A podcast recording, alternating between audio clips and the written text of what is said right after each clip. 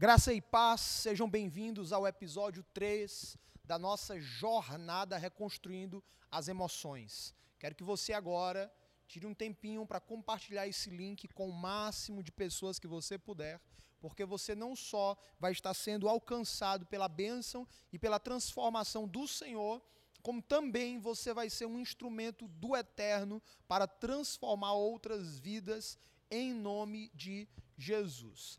Vamos de Bíblia? Você está com a palavra de Deus, de Deus aí agora?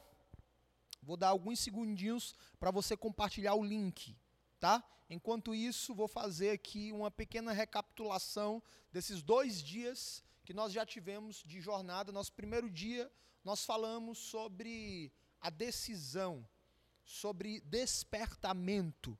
A palavra do Senhor diz: desperta, ó tu que dormes, Levanta-te dentre os mortos e Cristo te esclarecerá. Há necessidade de um despertamento para que Cristo venha esclarecer você. Então, primeiro você desperta, e aí, somente a partir daí, o Senhor vai começar a ampliar a tua mente, expandir a tua mentalidade e iniciar uma transformação na sua vida. Então, o despertamento é esse primeiro passo, é esse passo inicial necessário. O segundo dia, que foi o dia de ontem, nós falamos sobre a renovação da mente. Uma mente renovada. Mas para que a mente venha a ser renovada, tem que haver esse despertamento que nós falamos anteontem. E essa renovação da mente é o que traz ao nosso coração fé e esperança. Porque você não é resultado dos seus traumas. Você pode reconfigurar isso. Talvez você tenha vivido assim até agora, mas você pode renovar, pode transformar, ressignificar isso e passar a ser aquilo que Deus fez você para ser. Em nome de Jesus, essa quarentena, esse período de isolamento, ele ele ele alterou o DNA cristão de muitas pessoas. A verdade é essa. Tem pessoas dizendo: ah, a quarentena serviu para revelar quem é crente e quem não é crente. Tá, em determinadas situações sim, mas em outras situações não. Em outras situações o camarada estava bem espiritualmente em uma crescente, rompendo na sua vida espiritual de fato. Porém, ele não esperava passar por isso e de repente o inimigo encontrou uma brecha na vida dele. É um ser humano, pode acontecer. E a partir dessa brecha, o inimigo começou a desconstruir o que ele havia construído em Deus, com tanta dedicação, com tanto empenho. Infelizmente, existem pessoas hoje, nessa terceira etapa da crise, que é a etapa da retomada, desconstruídas. E o que é que nós vamos fazer aqui em Deus? O que é que nós vamos fazer durante esses 30 dias? Reconstruir. Em nome de Jesus. O Senhor vai te ajudar a reconstruir, eu vou te ajudar a reconstruir. Agora, eu não posso fazer isso por você 100%. Deus não pode fazer isso por você 100%. Ah, pastor, mas Deus não é o Todo-Poderoso? Sim, mas Ele respeita a lei do livre-arbítrio. Então, você tem poder de decisão. As coisas só mudam na sua vida se você decidir. Eu vou com você nessa jornada 50%. E os outros 50% é com você.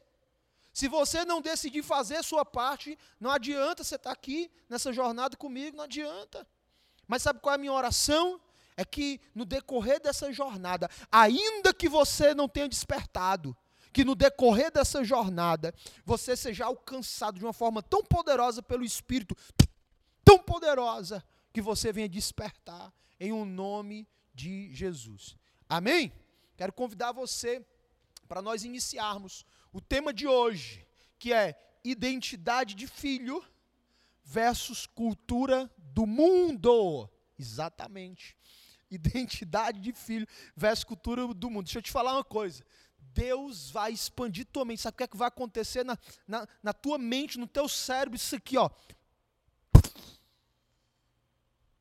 Teu cérebro vai expandir, vai fervilhar. Você vai dizer: Meu Deus, o que é isso? E você vai crescer nesses 30 dias, o que você não cresceu em 10 anos de crente em nome de Jesus. Você crê nisso, irmão? Você crê nisso? Se você crê, você verá a glória de Deus. Amém? Então, papel e caneta na mão, já anota o tema de hoje: identidade de filho versus cultura do mundo. Pega a palavra de Deus, abre comigo agora em Romanos 8, verso de número 14. Romanos 8, verso de número 14. Amém? Diz assim a palavra de Deus: Porque todos os que são guiados pelo Espírito de Deus são filhos de Deus. Porque todos que são guiados pelo Espírito de Deus são filhos de Deus. Vamos fazer uma oração? Paizinho querido e Pai amado, muito obrigado, Senhor, por essa noite por mais um momento aqui, meu Pai. Não sei se essa pessoa está comigo ao vivo ou se ela está escutando, Senhor, essa ministração pelo podcast ou se ela está no Instagram conosco agora, Pai, ou em alguma plataforma digital recebendo essa palavra. Mas a minha oração é que o Teu Espírito Santo, independente dela estar escutando antes ou depois, o Teu Espírito alcance a vida dela agora, Pai. Ressignifique, convença essa pessoa do pecado pecado, da justiça, do juízo, daquilo que ela precisa, Pai, acordar, despertar, Senhor, em nome de Jesus. Tem pessoas que estão mortas, essa é a verdade, e que elas venham ressuscitar dentre os mortos, e o Senhor vezes esclareça através desta palavra, para a glória do teu nome. Amém, amém, e graças a Deus.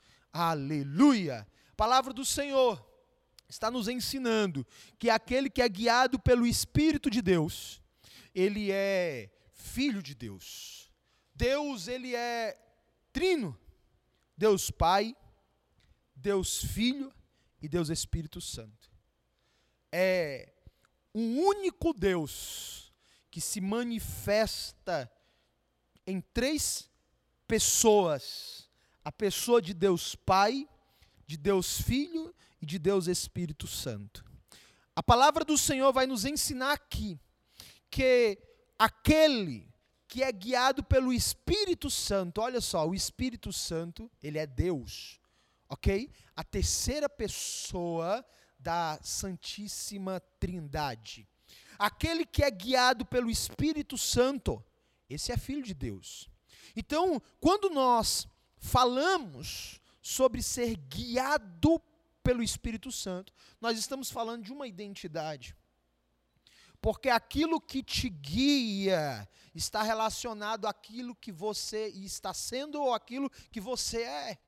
Remete à tua identidade, à tua essência.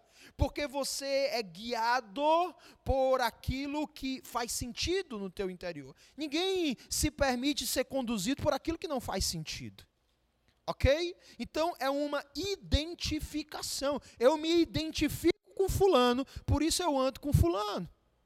É uma identificação. Se eu sou guiado pelo Espírito, eu estou me identificando. Porque a minha identidade é de filho de Deus. Por isso que a palavra do Senhor é clara quando ela diz que todos aqueles que são guiados pelo Espírito Santo, esses são filhos de Deus. João, capítulo 1, versículo 12. A palavra do Senhor diz que todos quantos receberam, o receberam, a estes é dado o poder de serem feitos filhos de Deus. E eu expliquei aqui esses dias, torno a explicar, que nem todo aquele que se torna um filho de Deus tem identidade de filho. Por quê, pastor? Porque a identidade de filho, você passa a ser filho quando você aceita Jesus. Amém? Se você ainda não aceitou Jesus, aceite-o, receba-o. Como Paulo fala aos romanos, com o coração se crê, mas com a boca se faz confissão para a salvação. Então, você recebeu a Jesus como teu salvador. Você, a partir de agora, sai da condição de somente criatura e passa a ser filho de Deus. Todavia, todavia, não necessariamente você tem a identidade de filho, porque a identidade de filho, ela vai ser construída. Construída de que maneira, pastor? Construída através de uma vida de relacionamento com o pai. Por exemplo, você tem um pai biológico, ok? Ou alguém que lhe criou, que para você é uma figura paterna. A tua filiação, ela vai falar muito ao teu respeito. Por quê? Porque dependendo de quem foi o teu pai, de quem exerceu uma figura paterna sobre a tua vida, vai remeter sim aos teus desejos, às tuas vontades. Claro, eu não estou tirando aqui a sua, a sua particularidade, o fato de você ser um ser único.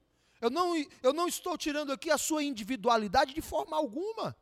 Mas o ambiente em que você cresceu, as pessoas que para você eram ali uma referência, uma, a figura de paternidade, a figura paterna sobre a sua vida, essa pessoa, ela lhe influenciou na construção da sua identidade. Os seus desejos, as suas vontades, estão diretamente relacionadas ao ambiente que você cresceu. As pessoas que exerceram autoridade sobre a tua vida, no decorrer de toda a tua história, de toda a tua criação. Por isso, que você como filho, a tua identidade, ela foi formada ou formatada à semelhança das pessoas que você sempre teve desde pequenino como um referencial, como uma autoridade, que exerceram sobre você algum nível de paternidade. Por isso, que quando nós falamos de identidade, nós não estamos falando somente de aceitar a Jesus. Quando você aceita a Jesus, olhe, presta atenção. Quando você aceita a Jesus, você passa sim a ser filho de Deus, ok, mas você ainda não tem a identidade de filho. Ainda não. Você passou, você, sim, o, o pai perfeito, ele, ele lhe recebe. Ele está de braços abertos, ele lhe recebe. Porém, é a partir daí, é, receber Jesus é um pontapé inicial, ok? A partir daí, você vai construir a sua identidade de filho no Pai perfeito. Por que, pastor, que eu não tinha a identidade de filho, ou eu ainda não tenho se eu aceitei Jesus agora? Exatamente por causa disso. Porque identidade é construída por relacionamento. Anote isso aí. Identidade é construída por relacionamento. O homem, quando ele estava no Éden, ele tinha a identidade do pai, claro, porque todos os dias todos os dias. Adão estava com o Criador no jardim e passeava com ele. O que é isso? Relacionamento. Relacionamento. Por isso que a palavra do Senhor diz que Deus fez o homem a sua exato, imagem e exatamente semelhança. Porém, Todavia, quando o homem desobedeceu a Deus, ele perdeu a semelhança. Ele foi separado de Deus. Por isso que o texto em Romanos vai dizer que todos pecaram e destituídos estão da glória de Deus. Aí sabe o que é que Deus faz? Como um pai amoroso, como um pai que ama, como um pai que quer ter muitos filhos, sabe o que, é que ele faz? Ele pega seu único filho. João 3,16. Ele amou todos, todos de uma tal maneira, que ele pega seu único filho, ele dá o seu único filho, para que todo aquele que nele crê, olha, olha só, ou seja, todo aquele que também quiser ser filho, assim como Jesus foi, ele possa ser filho e não pereça mais, mas tenha a vida eterna e possa reinar com o Pai, que é o Rei, durante toda a eternidade. Então, agora, a partir de agora, a partir de agora, como assim, pastor? A partir de Jesus Cristo, nós temos a oportunidade de nos aproximarmos do Pai novamente. Antes de Jesus, não tínhamos essa oportunidade. Por isso que antes de Jesus não dava para ter identidade de filho. Porque não tinha construção de relacionamento.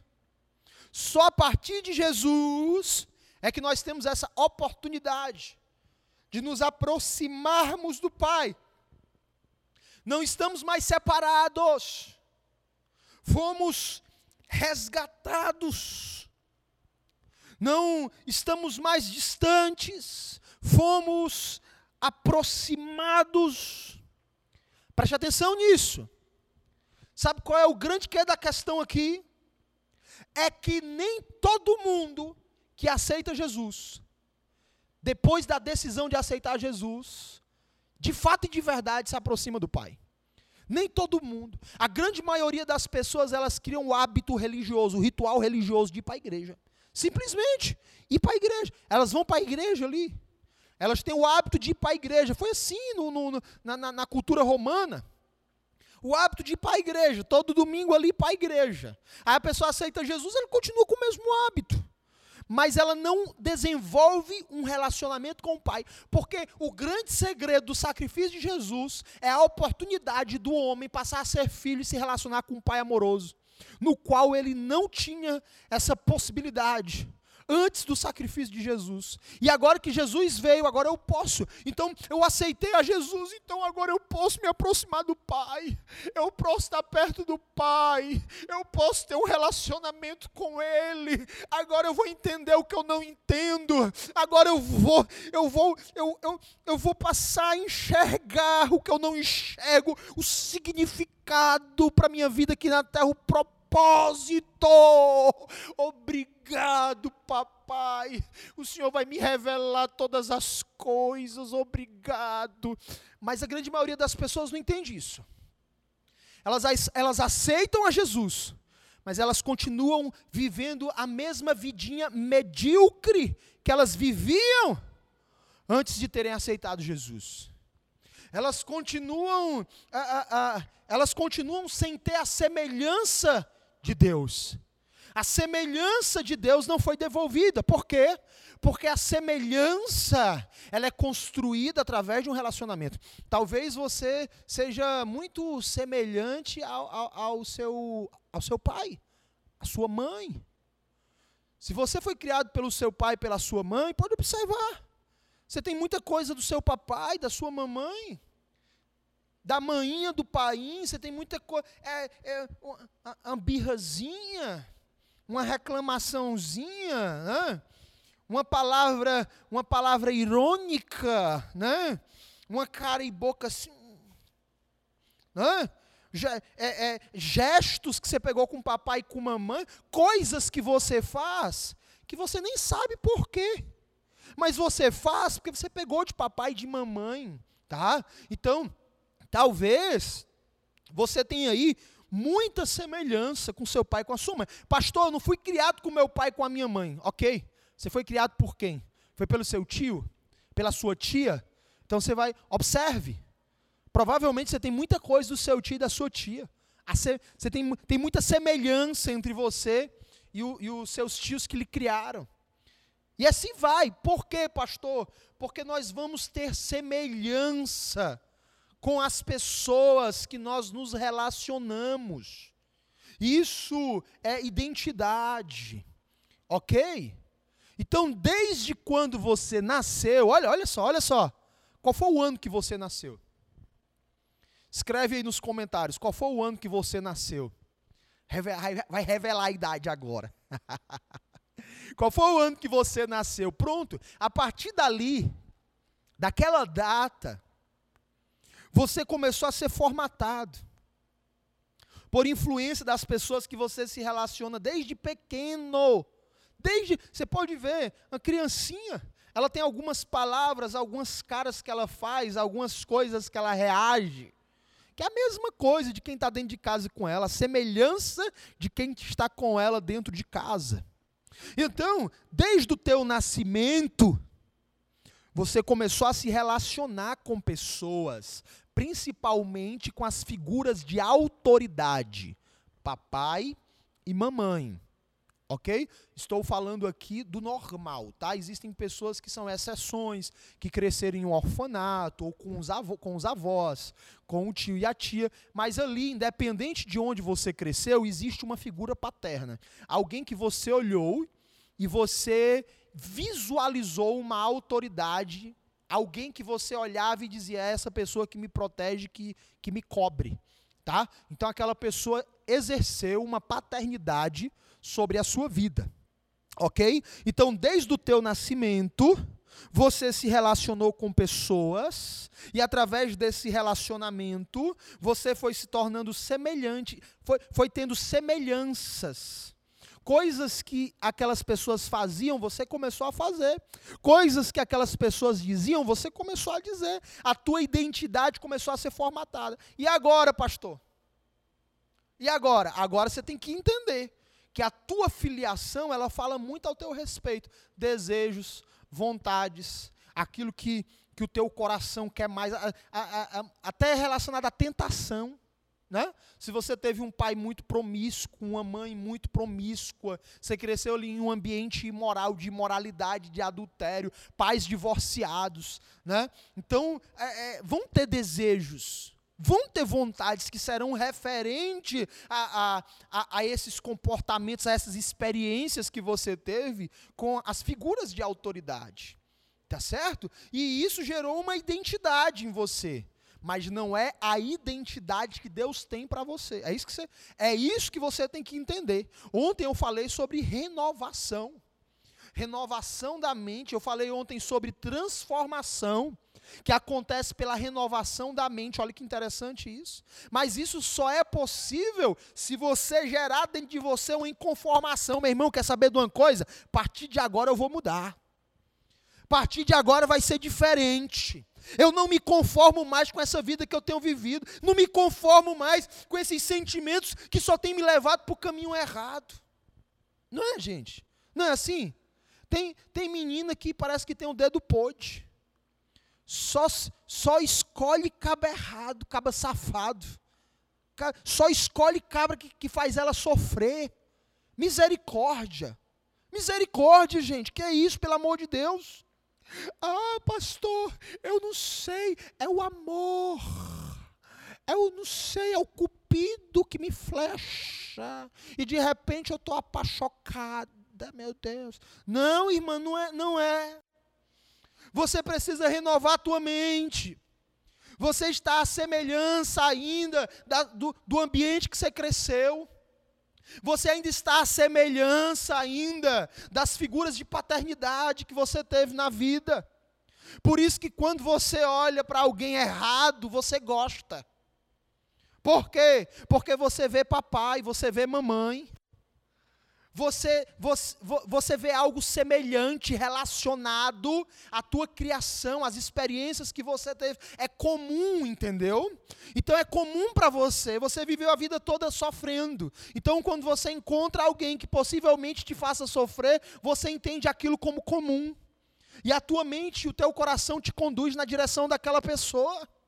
Mas é isso que você quer? É isso? Você quer sofrer a vida toda? É isso que você quer? Você quer fracassar a vida toda? É isso que você quer? Você quer viver uma vida de divorciado, de divorciada? Porque é comum para você o divórcio, você, você, passou por experiências assim dentro de casa quando era criança. Aí você não consegue ficar casado um dia sem pensar em divórcio. Você não consegue ficar casado um dia sem fazer uma atitude, sem ter uma atitude que gere uma confusão viveu a vida toda dentro de casa, debaixo de confusão, de chibata, o povo brigando, ninguém conversa, e agora você vive do mesmo jeito. Está tudo em paz, está tudo bem, você acha esquisito, meu Deus, tem alguma coisa errada. Tem alguma coisa errada. Por quê? Porque o comum para você é a confusão, é a briga.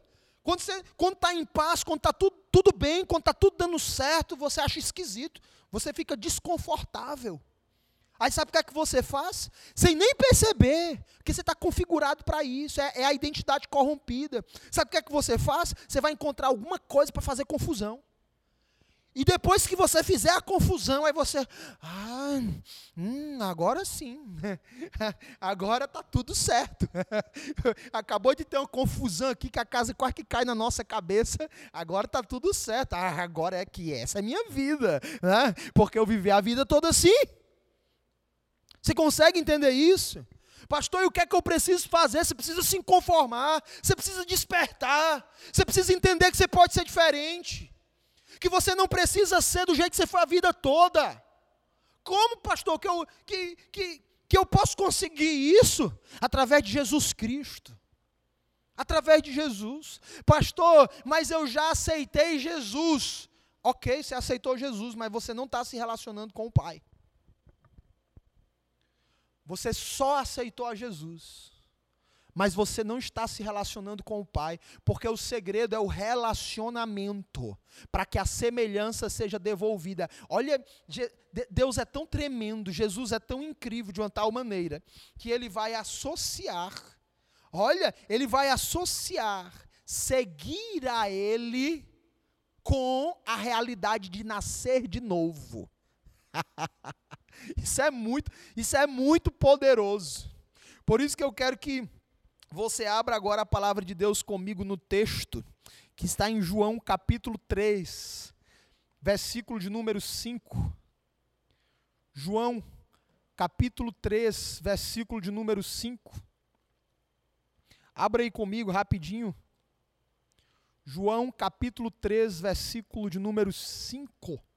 Nós vamos ler o verso 5, o verso 6, o verso 6 e o verso de número 7. Deus é muito poderoso. Ele vai dizer que tem que nascer de novo. Por quê?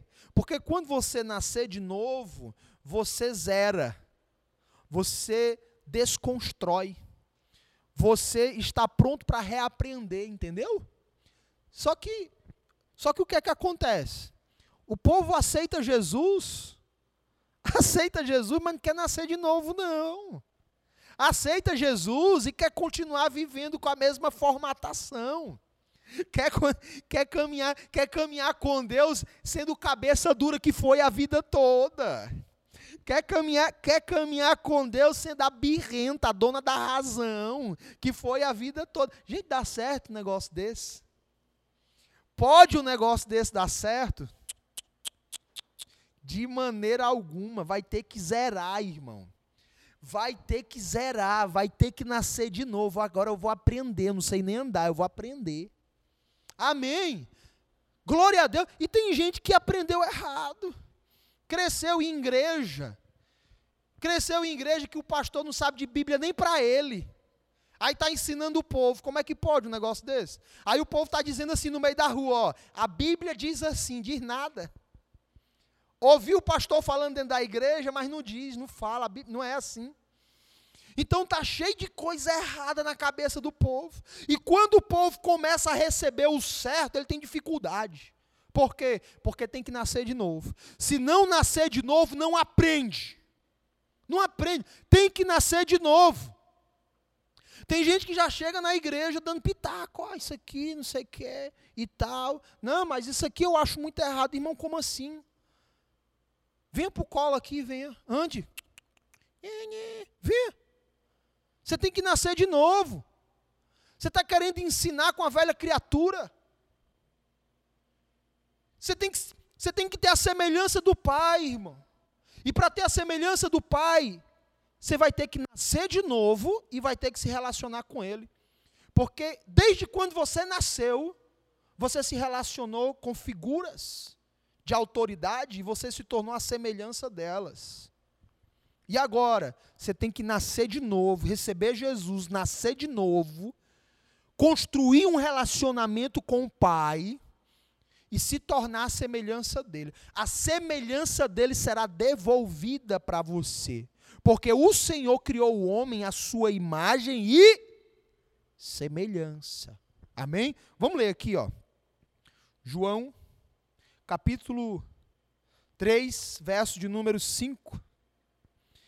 Diz assim, ó: Respondeu Jesus: Digo-lhe a verdade. Ninguém pode entrar no reino de Deus se não nascer da água e do espírito.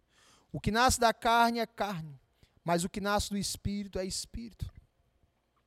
Não se surpreenda pelo fato de eu ter dito: é necessário que vocês nasçam de novo. Aleluia. Que é, o que é isso, pastor? Tem que nascer de novo. Tem que nascer de novo, novo nascimento. Não se surpreenda se você estiver ouvindo isso agora. Você tem que nascer de novo. Pastor, mas eu tenho 10 anos de crente. Pastor, eu tenho 15 anos de crente, pastor. Tem que nascer de novo. Não se surpreenda se você estiver ouvindo isso agora. Não se surpreenda.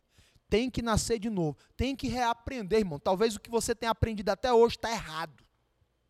Entendeu? Tem que zerar.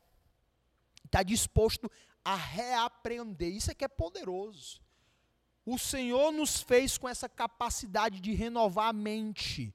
E quando isso acontece, eu sou transformado. Sede transformados pela renovação do vosso entendimento.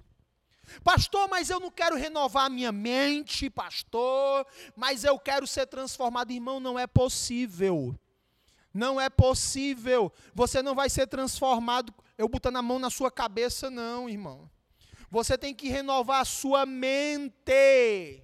As coisas não vão, não vão ser transformadas para você se a sua mente não for renovada, não, irmão.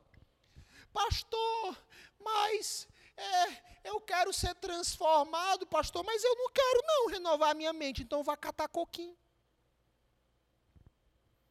Não tem como ser transformado sem renovar a mente. Você vai ter que pagar o preço para renovar a sua mente, para se tornar a semelhança do Pai. E como é que isso, como é que isso acontece, pastor? Simples. Relacionamento relacionamento. E esse relacionamento, ele vai servir para quê? Presta atenção. Esse relacionamento, esse relacionamento, ele vai servir para quê? Ele vai servir para transicionar você da cultura do mundo para a cultura do reino de Deus. Esse relacionamento ele vai servir para quê? Para transicionar você da cultura do mundo para a cultura do reino de Deus. Você está vivendo a cultura do mundo naturalmente, ok? Você cresceu no mundo, assistindo televisão, com pessoas mundanas dentro de casa. Há, um, há uma cultura mundana que rege a geografia no qual você está instalado. Claro, isso é fato.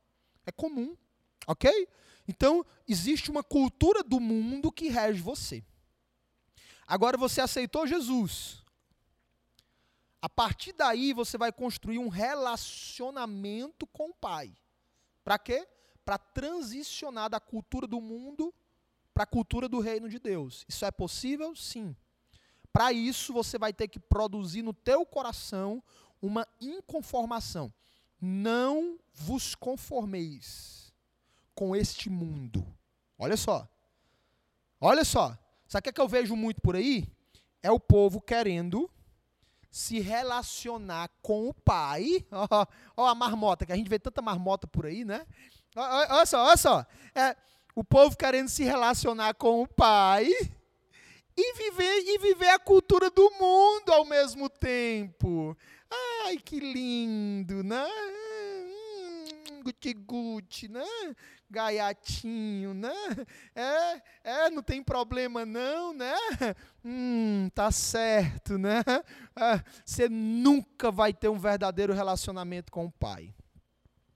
Ele é um pai amoroso, ele te ama, ele tá de braços abertos para você, claro. Tá. OK? Tá.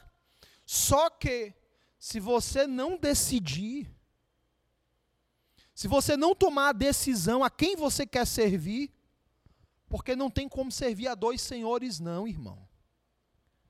Ou você serve a Deus, ou você serve a Mamon. Não tem como servir a dois senhores. Está na hora de deixar de ser criança espiritualmente. Está na hora de se posicionar.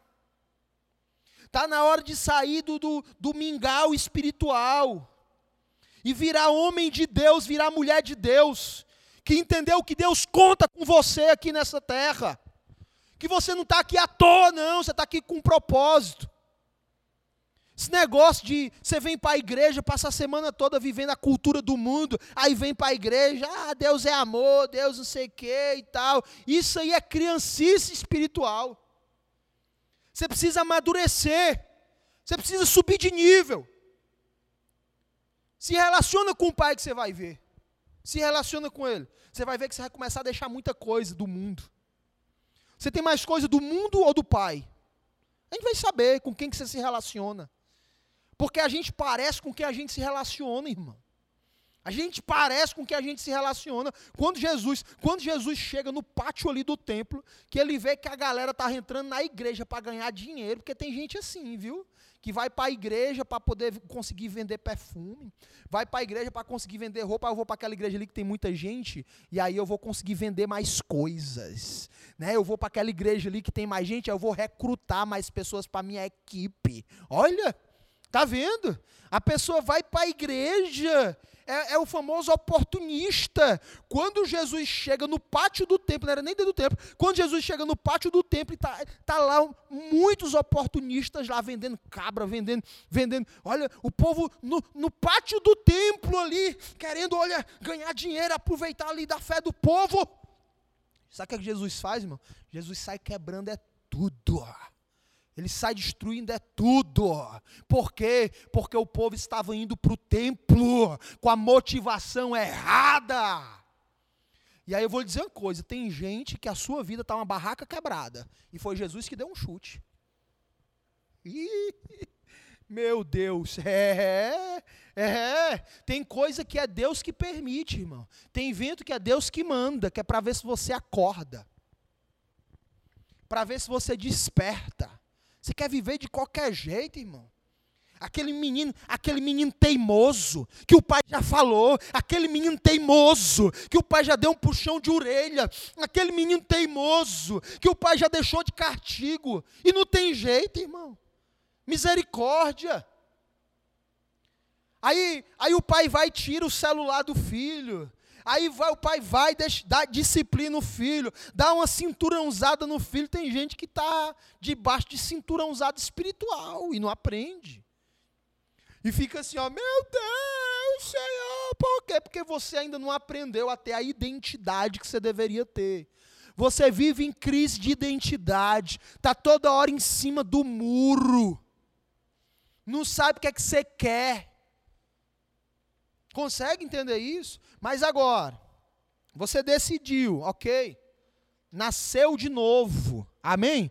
Aceitou a Jesus. E agora, eu vou construir um relacionamento com o Pai. Esse relacionamento que eu vou construir com o Pai vai me devolver a semelhança dele. Consequentemente, vai me transicionar da cultura do mundo para a cultura do reino de Deus tá? Toda cultura, ela é, é, é to, em toda cultura existe um movimento de desejos e de vontades. Na cultura do reino de Deus não é diferente. Já já eu falo um pouco mais sobre isso. Mas preste atenção em que que alterar a cultura, em que que isso será determinante na tua vida para você compreender, tá? A cultura, vou escrever aqui na luz, ó. A cultura, ela vai determinar a mentalidade, tá? Vou colocar abreviado aqui. Vai determinar a mentalidade. E a mentalidade vai determinar as atitudes. Cultura gera mentalidade e mentalidade gera atitude. O que, é que, o que é que nós aprendemos com isso, pastor? Nós aprendemos que você vive de acordo com a cultura que rege a sua vida. Então, se a cultura que rege a tua vida é a cultura do mundo, então a tua mentalidade, ela vai ser uma mentalidade mundana. OK? Se a tua mentalidade é uma mentalidade mundana, consequentemente, as coisas que você vai escolher, as coisas que você vai decidir viver, consequentemente, serão mundanas. Você até pode passar um tempo tentando se firmar, mas você não vai conseguir. Se você não alterar a cultura, você não vai conseguir, porque você está ali na igreja tentando se firmar, mas a tua mente altamente mundana. Por quê? Por causa da cultura do mundo. A cultura produz mentalidade e a mentalidade produz atitude. Pastor, isso aí é muito forte, mas eu estou tendo uma certa dificuldade de compreender. É tudo muito novo, isso que o pastor está me ensinando aqui, está explicando aqui. Não se preocupe, nós teremos 30 dias aqui. E eu tenho absoluta certeza que nesses 30 dias, em algum momento, a chave vai virar. A engrenagem vai encaixar e vai começar a rodar aí na tua cabecinha, no, na tua mente, no teu cérebro, sabe? Vai chegar uma hora que vai acontecer isso aqui, ó. Teu cérebro, ele vai expandir e você não será mais a mesma pessoa em nome de Jesus. Amém, queridos? Eu quero finalizar o estudo de hoje explicando para você um pouquinho, tá certo? Eu vou dar aqui uma pitadinha para você, vou explicar um pouquinho sobre a cultura do mundo e a cultura do reino de Deus, tá? Pontos, eu vou falar sobre algumas coisas positivas e algumas coisas negativas para você entender na prática, tá certo? Cultura do mundo e a cultura do reino de Deus, tá? Lembrando que quando você, através de relacionamento com o Pai, você é, é, transiciona da cultura do mundo para a cultura do reino, aí sim você passa a ter ó, identidade de filho. Tá certo? Essas duas coisas aqui, cultura do mundo e identidade de filho, elas são inversas. Ela, uma está na contramão da outra. Não dá não. Tá? Não tem como caminhar junto. OK? Beleza? Então vamos lá. Eu vou botar aqui CM para cultura do mundo. E eu vou colocar aqui CR para cultura do reino de Deus. Tá? Vou separar aqui os dois. Dá para entender aí? Cultura do mundo e cultura do reino. A cultura, ela vai ser movida por vontades e desejos. Vontades, abreviado aqui também, e desejos, abreviado também. Ok? Da mesma forma aqui, vontades. Vou botar aqui só vontades, tá? Vontades e desejos também. Vontades. Beleza? Ok? Quando é, pastor, quem está vivendo a cultura do mundo tem vontade? Sim, tem. Relacionada à cultura do mundo. Beleza? Por isso, ó, ó, olha, olha só, olha só, primeiro ponto negativo aí. Por isso que quem aceita Jesus, mas continua vivendo a cultura do mundo, se ela não conseguir ganhar muito dinheiro, se ela não conseguir ter o carro que ela quer, se, se as coisas começarem a dar errado, deu uma coisa errada ali, dá outra coisa errada acolá, o negócio aperta mais um pouco, ela teve que, que receber uma ajuda de fulano, de Beltrano, porque o negócio está difícil, aí ela começa a ficar desani, desanimada ela começa a dizer assim: Meu Deus, como é que pode? Depois que eu entrei na igreja, as coisas começaram a piorar para mim. Ah, misericórdia. Em vez das coisas melhorarem, as coisas fizeram foi piorar. Olha, olha, a cabeça da pessoa. Ela pensa que ir para a igreja é ser favorecida na cultura do mundo. Entende? E aí, quando as vontades que ela tem dentro da cultura do mundo não são supridas, não são satisfeitas, ela fica insatisfeita com a vida cristã. Ela fica insatisfeita com a igreja. Ela fica insatisfeita com o fato dela ter se tornado crente. Né? Crente. E aí ela começa a deixar de ir para a igreja, se ela é obreira, ela deixa de ir para a obra. Por quê? Porque ela está vivendo a cultura do mundo. E se ela está vivendo a cultura do mundo, o tesouro dela, o tesouro dela está no mundo. O coração dela está no mundo. Se as coisas no mundo não derem certo para ela, ela, ela é comprometida espiritualmente, porque a vida espiritual dela não está dependendo do relacionamento dela com Deus. A vida espiritual dela está dependendo das vontades que ela tem no mundo. Se ela consegue um emprego melhor, se passar um, se passar um tempo desempregado, irmão, pronto, morreu na fé.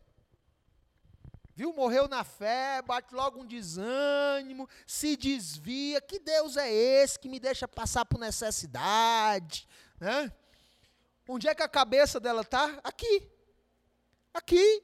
Ela não entende que ela tem a vida eterna, que ela vai reinar com Cristo.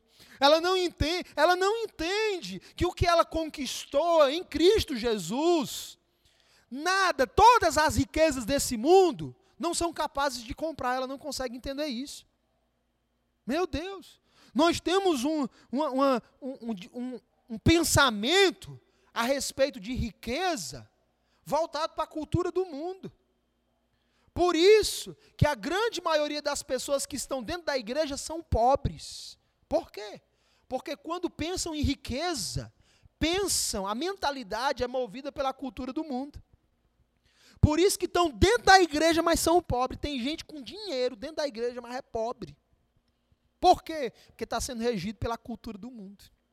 Pegue a palavra de Deus e abra comigo em Mateus, capítulo de número 6, versículo 21. Abra aí comigo agora.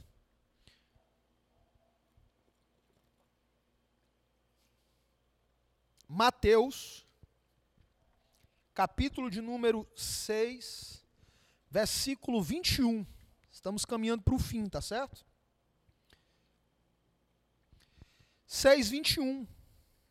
Diz assim a palavra de Deus: Pois onde estiver o teu tesouro, aí também estará o teu coração.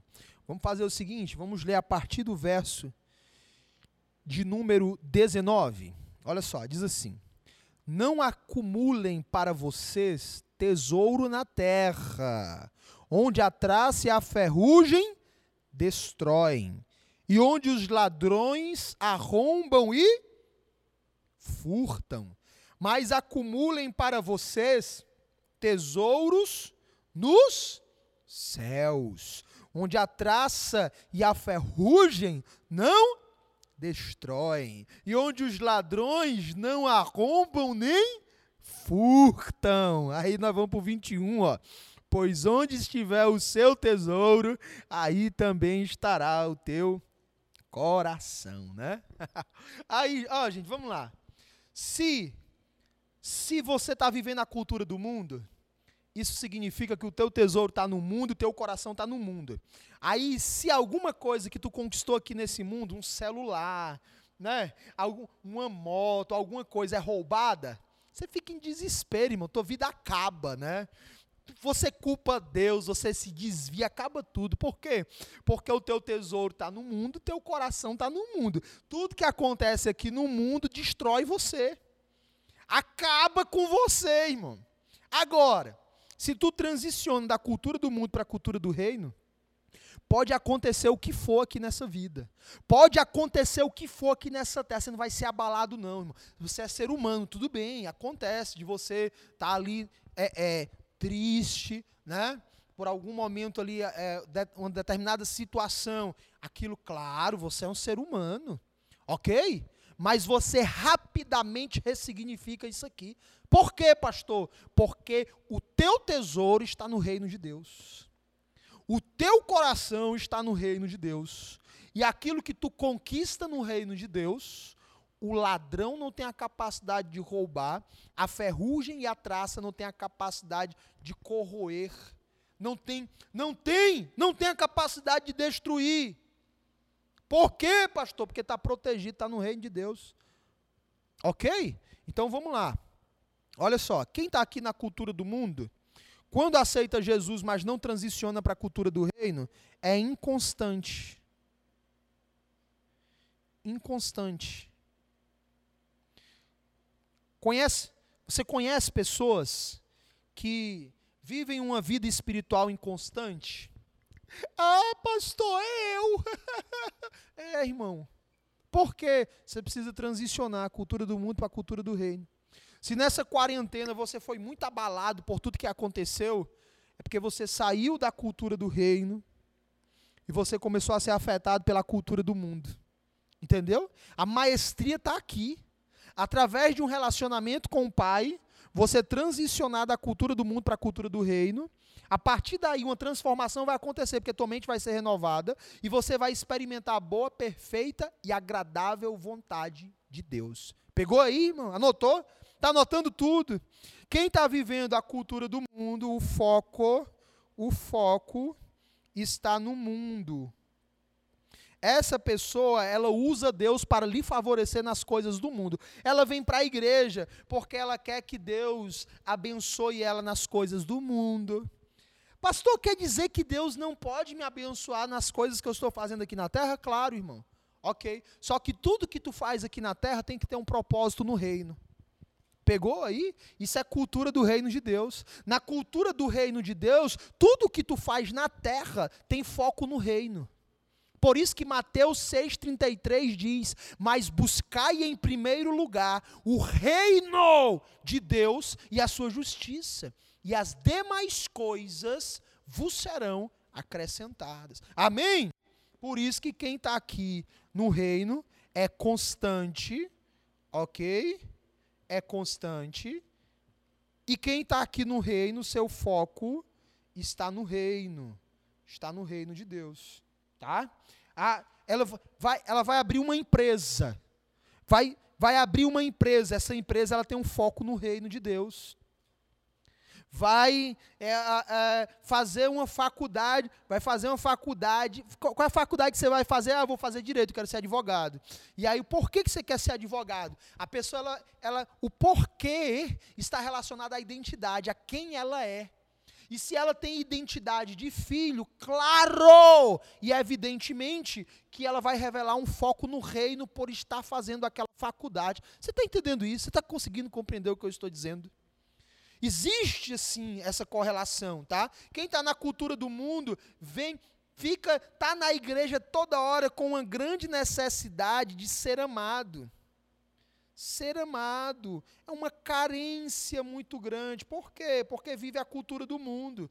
Quem vive na cultura do reino Viver a cultura do reino é consequência de relacionamento com o Pai perfeito. Consequentemente, é uma pessoa que está sendo suprida em todas as suas carências e preenchida pelo amor do Pai perfeito. Então, essa pessoa aqui, ela não tem uma necessidade de ser amada, ela está plena pelo amor do Pai. E agora, pastor? E aí, pastor? Ela vai amar.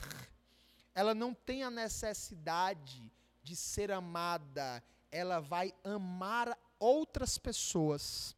A pessoa que está na igreja e ela vive a cultura do mundo, ela fica procurando pessoas para suprir ela. E quando não supre, ela fica assim: ah, aqui na igreja, nessa igreja ninguém ama, não. As pessoas precisam amar mais. Olha só, por que, que ela faz essa colocação? Porque ela está aqui na cultura do mundo, vazia vazia, completamente vazia. Por quê? Porque não tem relacionamento com o pai. Então ela espera que os outros, a, a atitude dos outros, a atenção dos outros preencha ela.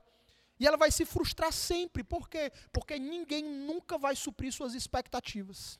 O vazio que existe dentro do homem, chamado de vazio existencial, só pode ser preenchido pelo amor do Pai, que é consequência de um relacionamento com Ele, depois da decisão de você ter recebido Jesus como seu Salvador. Por isso que quem tem relacionamento vive a cultura do reino e não tem necessidade de ser amado, pelo contrário, ama ama os necessitados e traz os necessitados para a presença do Pai, para que eles também, assim como ela foi, eles também sejam supridos em nome de Jesus. Por isso que aqui está correlacionado, quer ser amado, então tem necessidade de atenção, necessidade de atenção. Aqui ele, é, ele ama, porque vive a cultura do reino de Deus, consequência do relacionamento com o Pai, então ele vai dar atenção. Ok? E não ficar exigindo a atenção dos outros, tá? É aquela. É, é, é, diferente, irmão. Aquela pessoa que ela está na igreja, ela fica assim, ó. Eu quero é ver se ninguém vem falar comigo aqui, se o pastor não dá a mão para mim. Olha, o irmão acabou de passar por mim, nem falou comigo. Misericórdia. Quem é essa pessoa? Cultura do mundo. Não está tendo relacionamento com o pai. Necessidade de ser amado, necessidade de ter atenção dos outros. Ok? A pessoa que tem relacionamento com o pai vive a cultura do reino. Ela está dentro da igreja, ela está assim, ó. Pera, deixa eu ver aqui. Cadê? Deixa eu ver. Quem? Cadê? O irmão fulano. Deixa eu procurar ele para dar um abraço nele. Aí eu vi que hoje tinha um visitante. Deixa eu ir lá falar com esse visitante. Como é que ele está? Como foi que ele chegou aqui? Como é que eu posso ajudá-lo? Quem é essa pessoa? Gente, nós temos aqui duas realidades. A primeira realidade representa a pessoa que é regida pela cultura do mundo. A cultura determina a mentalidade que determina a atitude. E a segunda pessoa, a pessoa que está vivendo a cultura do reino. A cultura determina a mentalidade que determina a atitude. Ok? Por isso, eu quero finalizar essa noite com a seguinte pergunta: O que, que, que você decide hoje? Viver a cultura do mundo ou viver a cultura do reino de Deus? Lembre-se, viver a cultura do reino de Deus é uma consequência de um relacionamento construído com o Pai, para que a tua identidade seja reconfigurada e você passe não só a ser considerado filho por Deus, mas a ter a identidade de filho. Porque pelo relacionamento com o Pai, a semelhança do Criador foi devolvida a você. Amém? Glória a Deus. Finalizamos hoje aqui mais um episódio dessa jornada da série Reconstruindo as Emoções. Se você não está conosco no Telegram, por favor, vá no link da minha, da, que está na minha bio no Instagram, clica lá no link, lá você vai ter o meu site, meu Facebook, meu WhatsApp, meu TikTok e o meu Telegram. Você clica, baixa o aplicativo Telegram, clica lá que vai direto para um grupo de estudo exclusivo que eu tenho no Telegram.